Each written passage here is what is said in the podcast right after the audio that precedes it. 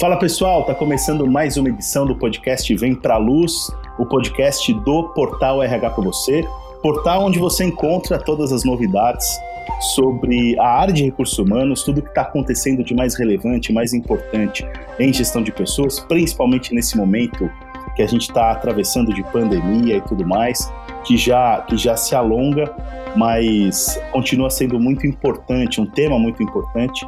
Então lá você encontra tudo que você precisa saber para gerir pessoas, engajar os talentos, ainda que à distância, né?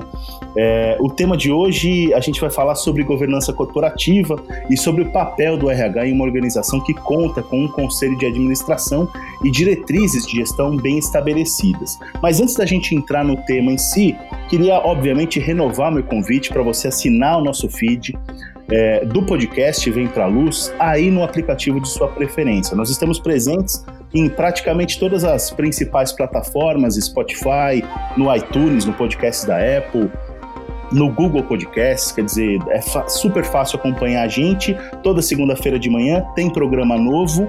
É, e hoje, obviamente, a gente vai conversar com alguém super especial que conhece muito do tema, é alguém é, bastante com bastante relevância, que conhece o segmento de recursos humanos como poucos profissionais que eu conheci ao longo da minha trajetória profissional. Quem conversa com a gente hoje é o Marcelo Nóbrega, que tem mais de 20 anos de experiência ocupando cargos de liderança em RH, tendo saído recentemente, no final do ano passado, da direção da área de recursos humanos da Arcos Dourados, a controladora do, do McDonald's no Brasil. Obrigado pela participação, viu, Marcelo? Obrigado a você, Daniel. Um prazer estar aqui no podcast Vem Pra Luz, do Portal RH para você, compartilhar um pouquinho do meu conhecimento e para esse bate-papo contigo e com a Gabriela. Maravilha, brigadão. Gabi também está aqui, Gabriela Ferigata, editora do Portal RH para você. Obrigado, Gabi, pela participação. Obrigada, Dan. Obrigada, Marcelo. Um prazer estar aqui com vocês. Maravilha, é isso aí. Sejam muito bem-vindos ao podcast Vem Pra Luz. Bem-vindo a mais um podcast do Portal RH para você, o Vem Pra Luz, onde você encontra os melhores conteúdos sobre gestão de pessoas. Governança corporativa está longe de ser um tema necessariamente novo para o RH, mas ele simplesmente, simplesmente não deixa de ser atual justamente porque a rota que conduz os executivos de RH rumo à cadeira em um conselho de administração ainda não está 100% consolidada. E aí fica a pergunta, né? O que, que falta para o RH, para o gestor de pessoas, para o executivo principal de talentos de pessoas nas organizações conquistar uma cadeira cativa nos conselhos de, de administração, por exemplo. Parece que o RH ainda tem que, que desbravar esse caminho e provar sua relevância dia após dia. É por isso que eu já gostaria de começar perguntando para o Marcelo é, se governança corporativa e RH tem tudo a ver ou não. Eles, eles ainda se estranham, Marcelo. Daniel, excelente. E eu acho que realmente tem tudo a ver. Vamos pensar um pouquinho do que, que é a, o, o, conceito, né? o que, que é governança corporativa. Então, governança corporativa são é, processos, sistemas, é, políticas, regras da empresa, né, que permitem que a empresa seja administrada, controlada e dirigida, visando crescimento e visando perpetuidade da, da empresa, né? O, isso para mim nada mais é do que a formalização de uma cultura, da cultura corporativa. Então, cultura corporativa é o jeitão de ser, é o DNA, né? É o que corre nas veias das pessoas que trabalham lá. E quanto mais forte é, for essa cultura, mais bem sucedida eu acredito que a empresa será. Então, a gente fala de cultura, a gente fala de ritos, rituais, processos, sistemas, políticas, é, os heróis daquela empresa, né? as histórias que são contadas nos corredores, daquele, no cafezinho e tal. É, e aí, quando a gente formaliza isso de alguma maneira, através de regras políticas da composição de um conselho, é, fica muito mais tangível. Perfeito.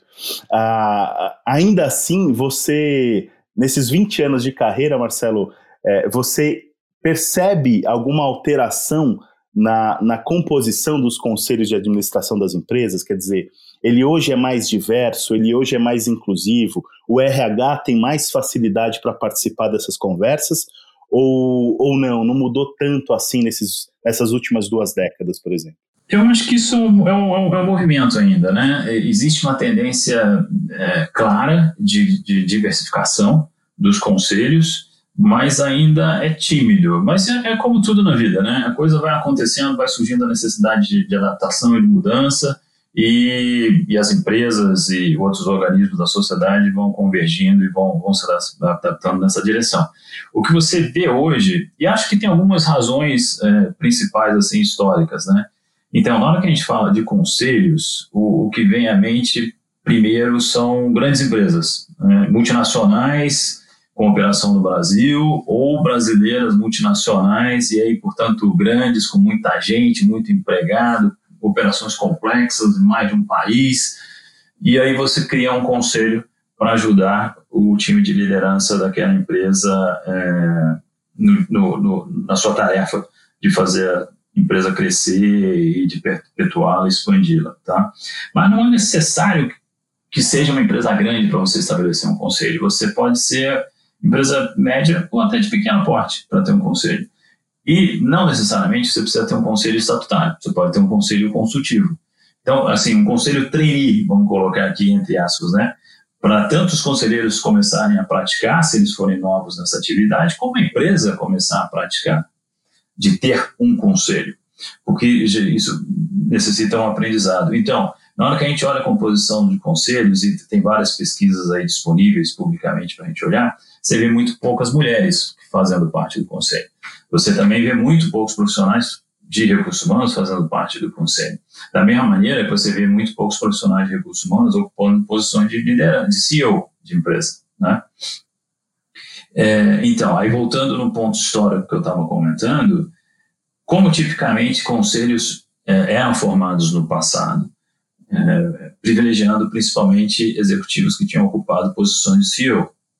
E aí, simplesmente pelo, por esse fato né, de buscar-se CEOs, a maioria também eram homens é, com bastante bagagem, bastante experiência, né, e uma carreira já longa e bem sucedida.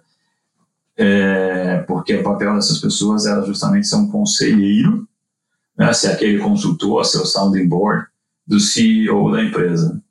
Então, como, como, com mais gente, é, minorias, mulheres, é, negros, outras minorias, subindo no nível hierárquico das empresas e ocupando posições de relevância, mais os conselhos e outras empresas estarão atentos a essa formação mais diversa. Né? E aí a gente pode explorar um pouquinho o que, que a diversidade no conselho traz também. Né? Com certeza. Uhum. Marcelo, é bem bacana que você até adiantou uma dúvida que eu ia devolver para você e conseguiu já me, me esclarecer que é mais na ordem prática, né? A gente falou do conselho de administração, né? Que é uma das primeiras medidas assertivas às boas práticas de governança corporativa, mas bem, como você bem disse, não necessariamente precisa de um conselho de administração, depende do porte da empresa. Aí entra os conselhos consultivos, certo? E talvez para uma empresa em estágio inicial, na aplicação de práticas de governança corporativa. A minha dúvida era essa mesmo, esclarecer isso, e aí é, a partir disso, existem também os comitês, os comi e esses comitês assessoram esse conselho de administração ou conselho consultivo, e esses comitês têm vários braços, e um deles pode ser um comitê de gestão de pessoas? Ah, sem dúvida nenhuma que a prática é essa, e um comitê de pessoas é, é fundamental como componente aí do, de assessoria para os conselhos, né? Então, na hora que a gente fala de conselhos, é, isso, é, as práticas, você pode ter um número variado de pessoas compondo esse conselho. É, a ideia é que você traga pessoas com diversas experiências e, e backgrounds, uhum. porque isso traz perspectivas diferentes, né? Isso vai enriquecer o diálogo, o debate dentro daquele grupo de pessoas. E aí você aumenta o campo de visão de todo mundo a partir do momento que todos têm voz e colocam é, a sua experiência na mesa. E o objetivo é exatamente esse, né? É ampliar a visão do time de liderança da empresa. Então, nessa mesma linha, é, faz todo sentido que o conselho se subdivida em comitês, é, e aí você pode ter comitê de estratégia, comitê de finanças, comitê de pessoas, um comitê de remuneração, que aí seria um pouco mais limitado do que um comitê de pessoas, ou outros dependendo da necessidade específica da empresa que criou o conselho, e pode ser até temporário também, né? pode ser uma necessidade pontual. agora, é. pontual, exato, é uma solução que se necessita para um determinado problema. E, normalmente, os, o, é o próprio membro do conselho que faz parte desses comitês. O que não impede que se traga gente de fora do conselho, tanto gente da empresa, funcionário da empresa, como profissionais de mercado, para fazer uma composição desse comitê. E aí, com o mesmo objetivo, de trazer diversidade e principalmente diversidade de pontos de vista para o debate desses comitês, né? Uhum. E aí, de novo, falar um pouquinho de empresas pequenas e médias. É, então, você não precisa ter um conselho formal com política e estatuto, e os caras são estatutários e com remuneração é, cara. Né? Você é uma média ou pequena empresa, você pode fazer isso de forma de uma maneira informal, é, tendo pessoas do teu relacionamento, é, empresários, empresas de família podem ter esses comitês ou mesmo conselho com membros da família, com amigos, né? Uhum. Desde que fique bem claro que o objetivo é aconselhar, né? trazer opinião, trazer pontos de vista, compartilhar experiências que tiveram. E aqui uma experiência, quer dizer, um ponto muito importante é diferenciar conselho de gestão. Né? Então, o conselho traz opiniões, perspectivas e cobra e orienta e direciona, mas quem toma a decisão, quem faz o dia a dia acontecer, quem gerencia, quem monitora, quem define KPIs, é o time de gestão da empresa, é o time de liderança, é o CEO e os seus diretores. Perfeito. Ô Marcelo, é... eu, eu, eu gosto muito dessa, dessa abordagem de, de tornar acessível a ideia de que toda empresa pode ter um conselho, pode contar de alguma forma com práticas de, de governança corporativa. Mas qual é o primeiro passo? Assim, se uma empresa, mesmo pequena ou média, ou mesmo de um porte maior, é, quer adotar práticas de governança corporativa, é, quais são os primeiros passos? O que, que ela deve considerar? O que os gestores devem considerar? E de que maneira o RH pode colaborar com esse movimento, Marcelo? Ótimo. Ah, primeiro, acho que quase, como quase tudo na vida, né? Qual é o objetivo? Por quê? Qual é o propósito de ter um conselho? É, o que está faltando, o que, que não está se vendo, o que, que quer se fazer de diferente. É, isso é um debate do time de liderança da empresa, né? ou dos donos, ou dos herdeiros do negócio. É, a partir daí, já existem é, instituições que se dedicam à formação e à seleção de conselheiros, né, que é algo diferente do passado recente aí, que ajuda na popularização de, de, dessas estruturas nas empresas. Né? Então, uma dificuldade que a gente tinha antes, pouca diversidade e tal, era porque era um número muito pequeno de empresas e pessoas que entendiam disso. Hoje a coisa vem se, vem se capitalizando um pouco mais. Então você tem escritórios de advocacia que podem orientar as empresas na criação desses conselhos e também já existem headhunters que são especialistas em formação de conselhos. Então esses headhunters têm contatos com conselheiros atuais e com pessoas que estão se preparando para ser conselheiros e com executivos do mercado, CEOs e diretores da empresa que têm uma bagagem relevante que podem ser compartilhadas com outras empresas, né? E por outro lado, algo que também era tabu no passado recente, muitas empresas não gostavam da ideia de ter seus executivos participando de conselhos de outra empresa, né? Porque isso dividiria tempo e atenção desses executivos. O que está, a ficha que está caindo agora é que a participação em conselhos enriquece muito a formação de um executivo. Então, é bom, é beneficioso para um executivo estar em conselhos de empresa, porque ele vai ver outros segmentos de atividade, vai interagir com outras pessoas, com outras problemáticas, vai se enriquecer ouvindo experiência, conselhos e perspectivas de outras pessoas. E vai e trazer esse conhecimento, dia, né? Vai trazer exatamente para dentro da empresa. No final do dia, traz esse conhecimento para dentro da empresa onde ele trabalha e ou compartilha com os seus colegas de trabalho. Então, é, é, é, de novo, é a mesma coisa, né? São experiências, perspectivas novas, visões novas que ele vai trazer para dentro da sua empresa. Então, também existe isso. E, por último, nessa questão assim de popularizar as estruturas de conselho, existem instituições bastante sérias que se dedicam à formação de novos conselheiros. Então, você já tem cursos formais para essa preparação. Muita gente boa fazendo e pensando nisso como uma terceira carreira. Né? Quando a pessoa se aposentar do mercado, é, volta numa posição de conselho com uma tremenda uma bagagem acumulada e podendo compartilhar isso com todo mundo. Então, também é uma opção de carreira para muita gente, né? É, é uma nova opção de carreira para muita gente. É, é uma forma de, de contribuir, né? de, de alguma forma retornar ao mercado tudo aquilo que você é, conquistou de bagagem ao longo da carreira, né, Marcelo? Aliás, uma pergunta sobre você. Você pensa algum dia trilhar esse caminho também participando de conselhos e tudo, Marcelo? Então, eu já sou conselheiro, Dani. Já é conselheiro. Já sou conselheiro. eu, eu fiz, a, eu fiz a, um curso preparatório anos atrás, já, assim, eu sou um cara muito planejado, né? Então, anos atrás eu fiz um, um curso de conselheiro e já com isso em mente, né? E hoje, é, nessa linha do que você comentou, de devolver para a sociedade, de contribuir para o crescimento e progresso de outros e, e outras empresas, eu, eu tenho focado neste momento atuar em startups, em HR Techs, né? então empresas, startups de tecnologia dedicadas a recursos humanos. É aí onde eu tenho atuado e eu vou te dizer, é uma experiência sensacional, porque tem essa sensação boa de você contribuir com o crescimento de uma empresa, de contribuir com o crescimento de jovens empreendedores.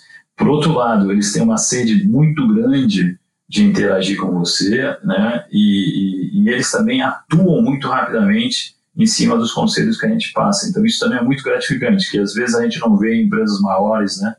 É, mais bem estabelecidas, os ritmos são outros. E, no final das contas, isso é um baita do aprendizado para mim também. Uma tremenda oportunidade de crescimento. É gente de, né, de, de negócios diferentes, pessoas que têm metade da minha idade, e que são digitais já hoje e trabalham num ritmo e com uma cultura e com um jeitão diferente. E eu vou aprendendo muito com isso tudo. É muito bacana.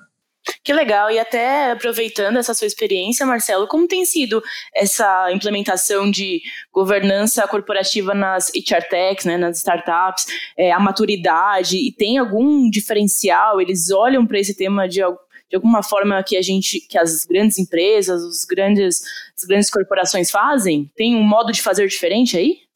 Pô, excelente, Gabriela, e tem sim, viu? E a gente estava falando, né? Então, até a pergunta do Daniel agora de se eu planejava ser conselheiro, a gente estava falando, ou eu estava respondendo muito mais focado, meu pensamento estava de empresa grande, de empresa tradicional, né? Agora, quando a gente muda é, de, de perspectiva e começa a falar de como as startups encaram isso, é interessantíssimo porque é uma maneira completamente diferente, muito mais informal, tá? A minha resposta até agora estava sendo, cara, conversa com o escritório de advocacia, conversa com o headhunter, né? Vai nos institutos que formam é, conselheiros, então tá te dando uma, uma... E isso leva tempo.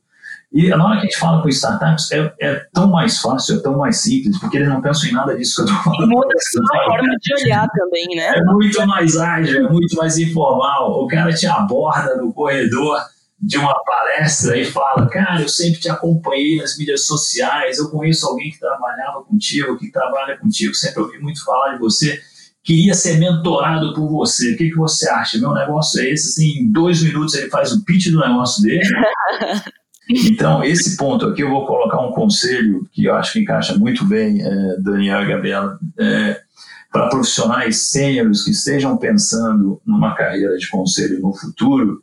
Eu há pouco mencionei ser trainee de conselho. Então, as startups fornecem uma oportunidade excelente para executivos é, exercerem uma posição de conselheiro trainee. Informalmente, sem remuneração, mas o dia a dia é a mesma coisa, é o mesmo nível de demanda, o mesmo nível de responsabilidade que você tem quando você está aconselhando um jovem empreendedor. Então, quem pensa nisso, em ser conselheiro no futuro, testa, experimenta, vê se gosta, vê se curte, vê se é isso mesmo, antes de se comprometer com coisas maiores e, e mais formais. Muito legal, Marcelo. Eu estava pensando aqui, é, e, e, aí eu, eu, leio bastante conteúdo do IBGC, né? Eu gosto muito do trabalho do IBGC, acho que eles têm ali conteúdos, é, pesquisas muito legais, mas eu sempre tive a ideia de que governança corporativa tinha tudo a ver com processos mais burocráticos, mais bem estruturados, evidentemente, né? Mas também mais burocráticos. E, e o que você está falando, principalmente no trabalho junto às startups, é de que é possível fazer um trabalho de governança corporativa, quer dizer, ter diretrizes de gestão muito claras e tudo, mas de uma maneira muito mais informal, muito mais é, é, de, de resolver coisas que demorariam um mês normalmente ali, né, tomando um café e tal. É isso mesmo ou a minha percepção tá, tá equivocada sobre o fato de, de, de a governança corporativa, de alguma forma, burocratizar os processos corporativos? Eu acho que eu acho que é, eu acho que tem esses dois lados, sim. Eu acho que num, num pensamento mais é, tradicional, a governança sim burocratiza, né? Porque a, é o, a governança é, é, mais ou menos burocratizar a cultura, né? E a cultura é algo mais fluido, do dia a dia, como a gente trabalha e tal. E a gente vai dar forma e formalismo a isso através de uma governança né, do conselho e separação de papéis, responsabilidades, é, quais são os temas que são discutidos no conselho, quais são os temas que são discutidos na, na diretoria. Mas, da mesma maneira, essa burocratização não significa necessariamente que vai emperrar os processos, né? É, vamos dizer, vamos à formalização primeiro. Então você formaliza, né? E uma formalização travada talvez seja a burocratização que a gente está querendo dizer, né? E que provavelmente é verdade em, em, em, um determinado tipo de empresa, né? Algumas empresas mais, maiores e mais complexas, que têm esse ritmo já assim. Mas não precisa ser, né? Se você pensa em empresas mais jovens, menores, mais ágeis, no seu, na sua maneira de fazer as coisas, tá? É, e aí, de novo, né, esse papo que a gente está tendo aqui, eu acho que se aplica bastante bem a empresas pequenas e médias e empresas familiares, né? Dá para pegar alguns aprendizados daqui e fazer esses testes nesses ambientes menores. Com certeza, com certeza. E também, é, não, quando eu falo burocratiza, não é necessariamente ruim. Eu costumo dizer que a burocracia e a ordem, digamos assim, nos, nos trouxeram até aqui, né? Ela é super importante para normatizar as coisas. E, e, quando a gente fala, por exemplo, na, no estabelecimento de políticas de compliance nas empresas, é, é, super importante que haja formalização de tudo, que haja a burocratização, digamos assim, mas não no sentido negativo, né, Marcelo? É a formalização, né? Até porque quando você tem um. A partir de um determinado tamanho da empresa, você está visível. Perfeito. Para o mercado, é, para a concorrência, para candidatos a trabalho na empresa, é, para as autoridades, para fiscalização, para órgãos de auditoria, etc. E tal. Então, é importante que essa empresa tenha esses formalismos e que, as, que algumas decisões sejam guardadas, documentadas, né, arquivadas e tenha bem claro o seu processo decisório também, para evitar problemas futuros. Né? É, então, é, é bom ter uma história guardada. Quando a gente fala de governança corporativa, está subentendido, quando a gente usa o termo, que são boas práticas, né? É, mas voltando atrás, lembrando que a governança é uma formalização da cultura, é, se você formaliza uma cultura ruim, uma cultura perversa, uma cultura tóxica, a tua governança também será ruim, né? É, então, a, o papel de, de, órgãos aí como o IBGC, que você mencionou, como a Fundação Dom Cabral, que é uma outra instituição muito boa na formação de conselheiros, é fundamental na propagação do que são as melhores práticas, né? E aí, na hora que a gente fala de melhores práticas e aí volta no formalismo e na burocratização, transparência é uma delas. Transparência de decisões da empresa, do, da gestão, das decisões, dos KPIs, dos porquês que decisões foram tomadas. A gente tem memória curta, né? A gente esquece rapidamente os critérios que foram tomados. Então, e é fácil atirar pedra nas pessoas, mas uma empresa que tem uma governança corporativa é, consistente, coerente, transparente, ela está tomando decisões de forma criteriosa. Então, e isso é que é o grande benefício de uma estrutura de governança corporativa. A deixa do, do, Daniel sobre compliance, Marcelo, a gente vendo aqui sobre os princípios básicos da governança, até com uma colinha aqui, é, você vê sobre transparência, equidade, prestação de contas e, e, responsabilidade corporativa, né? A gente pode pensar o compliance como um dos braços da governança? É, é um dos braços da governança. O compliance, é, você faz aquilo que você diz que faz. né? Uhum. de uma maneira bem informal. é isso, né? Assim, é, você faz de forma consistente, coerente. O teu discurso está coerente com a tua prática, né? De uma forma bem simples, é isso. Obviamente não é simplista, né? O dia a dia, a tomada de decisões é, é algo bem mais sério, um nível de complexidade bastante maior. E a gente está nesse momento agora de distanciamento social em função do Covid-19 e várias coisas acontecendo né, que estão alheias muitas vezes à decisão do indivíduo. E é nesse momento, um momento como esse, um momento de crise, um momento de uma situação muito diferente, inédita, que liderança, compliance e governança são colocadas à prova, né? Com certeza. E até pegar esse gancho do, de momento de crise, é, não tem como a gente não falar sobre esse momento que a gente está vivendo, né? E eu fiquei pensando nessas práticas de governança corporativa durante períodos de crise. Nós estamos em uma por causa da pandemia do novo coronavírus, mas pensando em outras crises, né? Crises que tivemos no passado, que possivelmente teremos no futuro. Qual a importância dessas práticas de governança? E até no começo você estava falando, Marcelo, sobre criar comitês é, para o momento, né? Criar um comitê específico para algo específico. E dá para pensar períodos de crise como é, dentro dessa, dessa ideia, criar um comitê pensando no momento atual. Sem dúvida nenhuma, você tem até dois comitês que fazem sentido num momento como esse, de, de, em outros momentos de crise, né? E aí, antes de seguir, eu vou fazer o mesmo comentário que você fez agora, assim, nós estamos vivendo uma pandemia no Brasil pela primeira vez, mas eu acho que isso vai ser parte do nosso dia a dia daqui para frente. Não sei quando acontecerá outra, é, espero que demore muito, mas eu tenho certeza que a gente vai continuar tendo é, situações de saúde pública no futuro é, vai ser parte desse novo normal. Então, daí, a preparação para a crise será algo é, fundamental de hoje em diante para a grande maioria das empresas é, em todo o mundo. Né? Uhum. Empresas de alguns setores que têm um risco mais elevado da sua operação já tem isso incorporado no seu dia a dia até. Né? O setor de petróleo e gás, por exemplo, o setor de aviação é outro onde você tem, é, você está exposto a riscos que obviamente você administra e mitiga, é, uhum. é, com o objetivo de zerar, mas você precisa estar pronto para o caso de uma crise acontecer. Então tem o um comitê de crise que, e tem treinamento e tem formação e tem profissionais que são especializados nisso e gente da empresa é treinada e faz simulações para enfrentar crises se uma ocorrer. Então, essas empresas estarão mais preparadas no momento de uma crise. A grande maioria não, não passa por esse tipo de preparação de treinamento, né?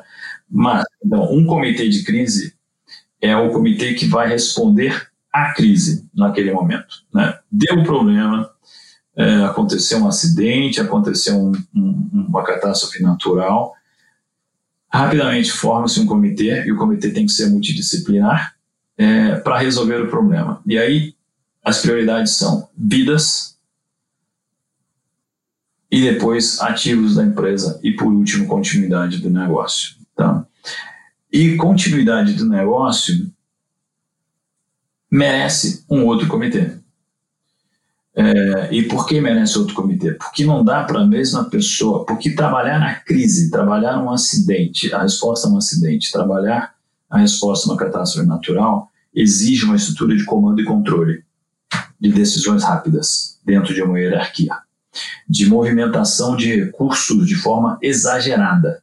É reativo, mas é exagerado. Você mobiliza todos os recursos possíveis que você tem à mão para diminuir as consequências à vida e à saúde das pessoas e depois ao caixa e aos ativos da empresa, de forma desmensurada. Né? E, um come, e, você, e essas pessoas, nesse modo de operação, não conseguem pensar da maneira que exige uma continuidade, um pensamento para a continuidade de negócio ou para a retomada de negócio, que é uma forma mais criativa, né, de pensar fora da caixa, de pensar novos caminhos. Então, o ideal é que você consiga ter dois comitês diferentes é, com delegação total esses dois comitês durante o momento de combate à crise para tomar decisões de forma e de conteúdo completamente diferentes entre eles. Né? Então, o segundo comitê é um comitê de continuidade de negócio. Ok, hoje, né, no nosso exemplo que a gente está vivendo, a receita é, estancou. O pessoal não está comprando produto. O que, que a gente faz? Como é que a gente vende de uma forma mais criativa? Como é que a gente continua operando esse mesmo negócio, mas de uma maneira diferente? Isso é uma maneira de pensar. Maneira dois de pensar é vamos desenvolver produtos novos.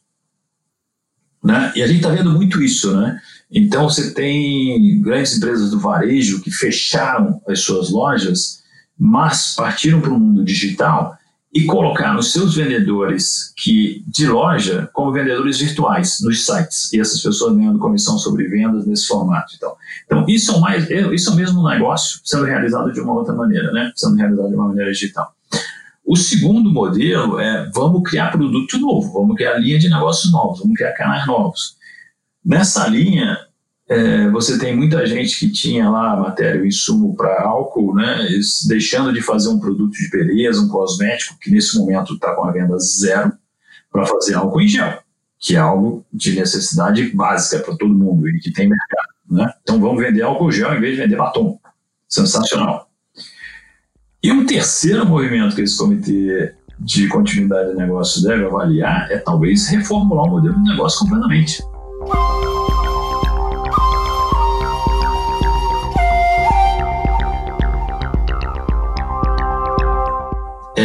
Nosso negócio morreu, acabou em função dessa crise. Vamos criar outra coisa, vamos nos reinventar. Muda a marca, muda logo, muda produto, muda maneira de trabalhar, muda a gente e vamos partir. O importante é você manter a empresa viva e garantir o emprego da grande maioria das pessoas que estão contigo.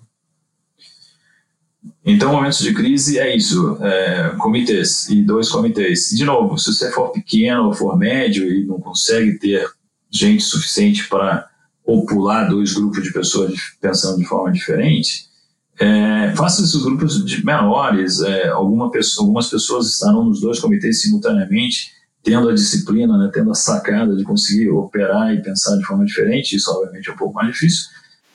Você acha, então, que essa atual crise vai deixar um legado para a governança corporativa, Marcelo?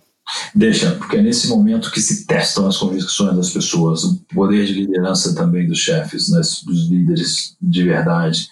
Então, é agora que a gente está sendo testado nos nossos valores, princípios, critérios e propósitos que a gente tem. E vai emergir vitorioso do outro lado quem for consistente com isso tudo, quem conseguir tomar decisões com o mesmo nível de critério. E isso vai gerar um grande aprendizado para os demais, que vão observar, vão ver e vão aprender e vão agir de forma diferente lá na frente. Ô Marcelo, a Gabi falou de legado e eu não posso, não posso perder a oportunidade de falar um pouquinho é, daquilo que você deixou de legado é, no McDonald's, né? É, você, você, são cinco anos de história na, na companhia, é, um período em que a companhia passou a ser absolutamente reconhecida em gestão de pessoas e especialmente em desenvolvimento de, de pessoas, com a Universidade do Hambúrguer ganhando inúmeros prêmios e, e, mundo afora, na verdade, né? Então eu queria que você falasse um pouquinho do, de, de, de, como foram esses cinco anos no McDonald's e o que você, na sua, na sua percepção, o que você deixa de legado lá. Obrigado, Daniel, por trazer essa experiência aqui para nossa conversa, porque realmente foram cinco anos muito bacanas.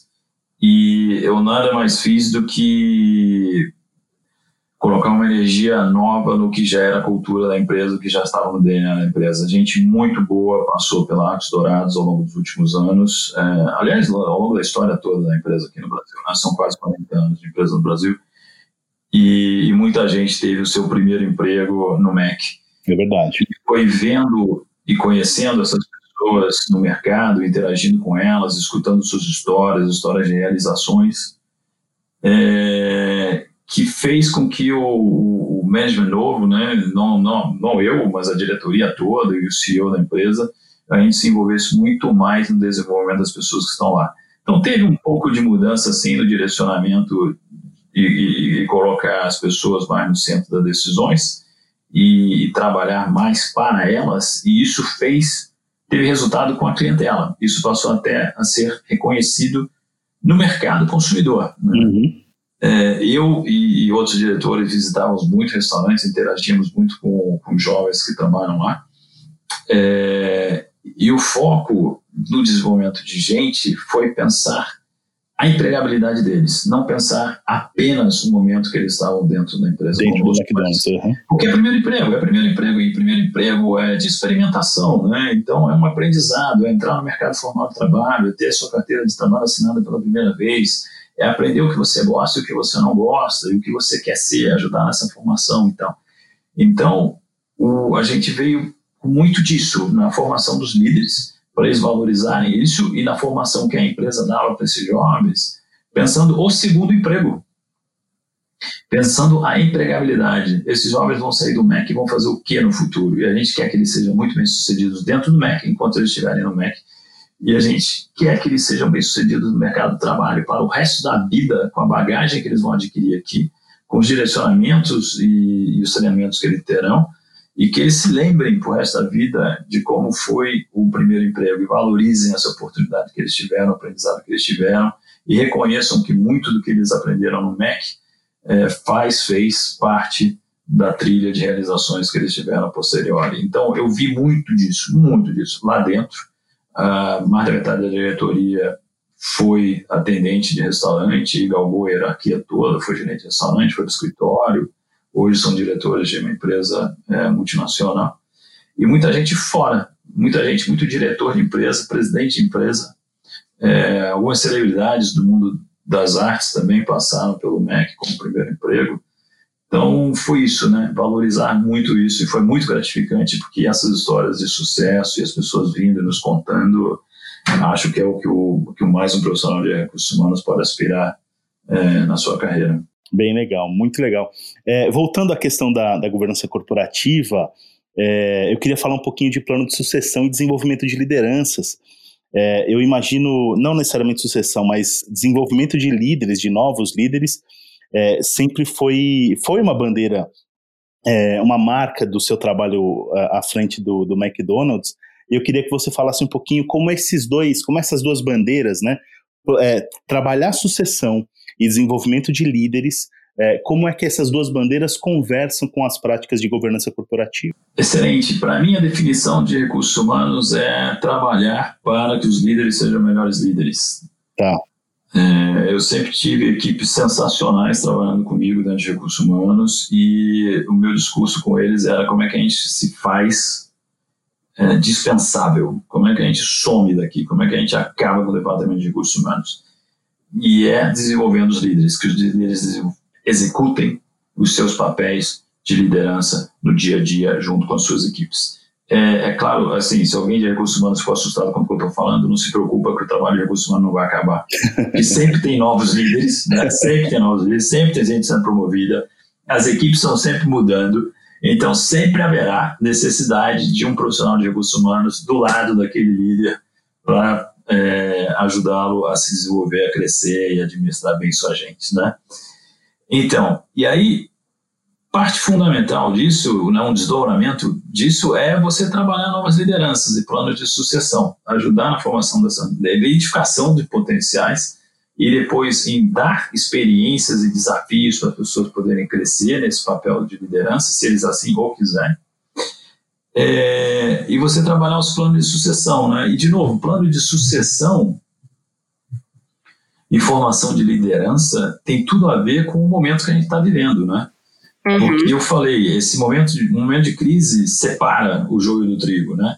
Então, como é que você prepara líderes para o momento que realmente eles são questionados, realmente são necessários e tem que assumir é, uma posição de, de tomador de decisão final? É, e depois, pode ser que nesses momentos alguns líderes não é, ocupem esse espaço. E também, em situações normais de, de, de, de, de operação de uma companhia, é, profissionais vão se aposentar, vão ser expatriados, vão mudar de cargo, vão pedir demissão da empresa, vão tirar um sabático, vão ser contratados por uma empresa concorrente e posições-chave dentro da organização serão abertas, né? serão desocupadas por pessoas capazes que estavam desenvolvendo aquele trabalho até aquele momento. Então, é fundamental, por continuidade de negócios, que a empresa tenha um plano de sucessão e identifique pessoas que são capazes de ocupar essas posições no futuro.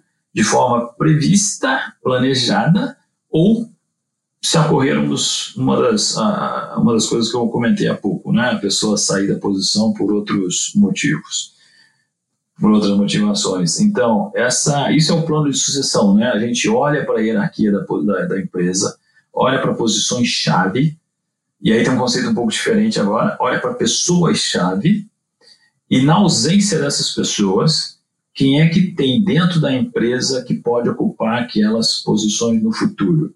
E como é que a gente as desenvolve? Como é que a gente as treina? Como é que a gente dá desafios e experiências para que eles vão crescendo e na hora que o momento chegar, a gente consiga colocar aquelas pessoas naquela caixa uh, da hierarquia no futuro e o negócio não sofrer.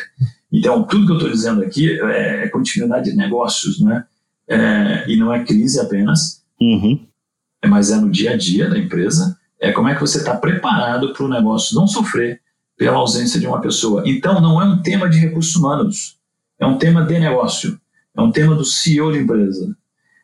E empresas que têm seus conselhos é um tema do conselho. O conselho se preocupa com a sucessão do CEO e com a sucessão da diretoria, porque se um desses caras sair e der prejuízo para a empresa, vai contra tudo que a gente falou anteriormente de governança. Né? É verdade. Então é um ponto fundamental. E daí, voltando lá na primeira pergunta, qual é a importância de recursos humanos no, nos conselhos de empresa?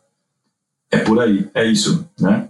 Uhum, uhum. É assegurar que o planejamento sucessório esteja bem feito é trazer uma perspectiva diferente. Porque se você só tiver gente com a mesma bagagem, só pessoas que foram CEOs de empresa no passado dentro do conselho, só gente de finanças, você vai ter uma discussão unidimensional. Então é importantíssimo trazer diversidade, é importantíssimo trazer minorias para o quadro, é importante trazer gente que trabalhou com recursos humanos. O que, que a gente falou esse tempo todo até agora? Né? A gente só falou de gente, falando de gente o tempo todo. Gente é que compõe as empresas, gente é que abre a empresa num dia de manhã e faz aquela empresa ser diferente das outras do seu setor.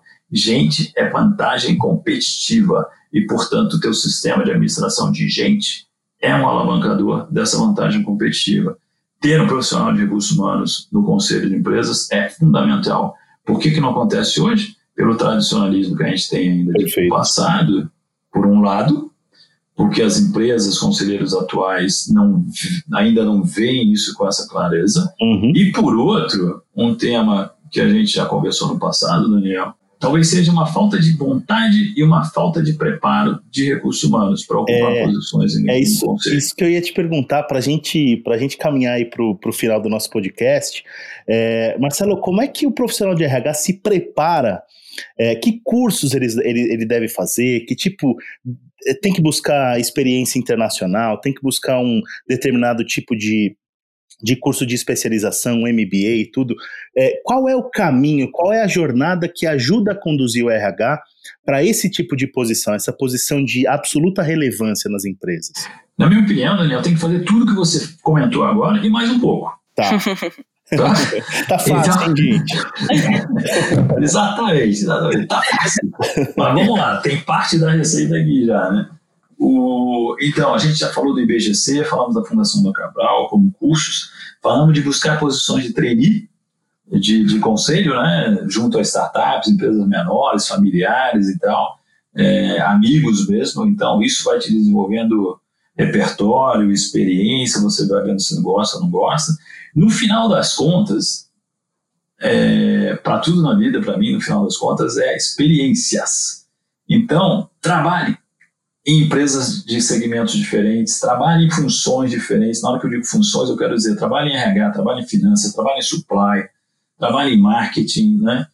É, trabalhe com equipes diferentes, mude de cidade, mude de país, Faça trabalho voluntário, se engaje com ONGs. ONG, aliás, é uma oportunidade de fazer papéis treinistas de conselho também. Né? Legal. É, então, amplie o seu repertório tendo experiências diversificadas. O que você precisa como profissional do futuro, aliás, profissional de hoje, e como profissional em uma posição de conselho, é ter adaptabilidade e versatilidade. É lidar com momentos inéditos de uma forma criativa é, Então, você tem, você tem, tem, um, tem um trabalho, é, um trabalho longo, assim, né? Tem muita coisa para você se preparar, né? E, para mim, você tem que se preparar, você tem que ter um plano. Recursos humanos sabe muito bem a, o lado soft das coisas, é, as competências softs, né? A gente se relaciona com outras pessoas, com trabalho em equipe, com gestão, com dar feedback, mas a gente não tem a formação mais hard.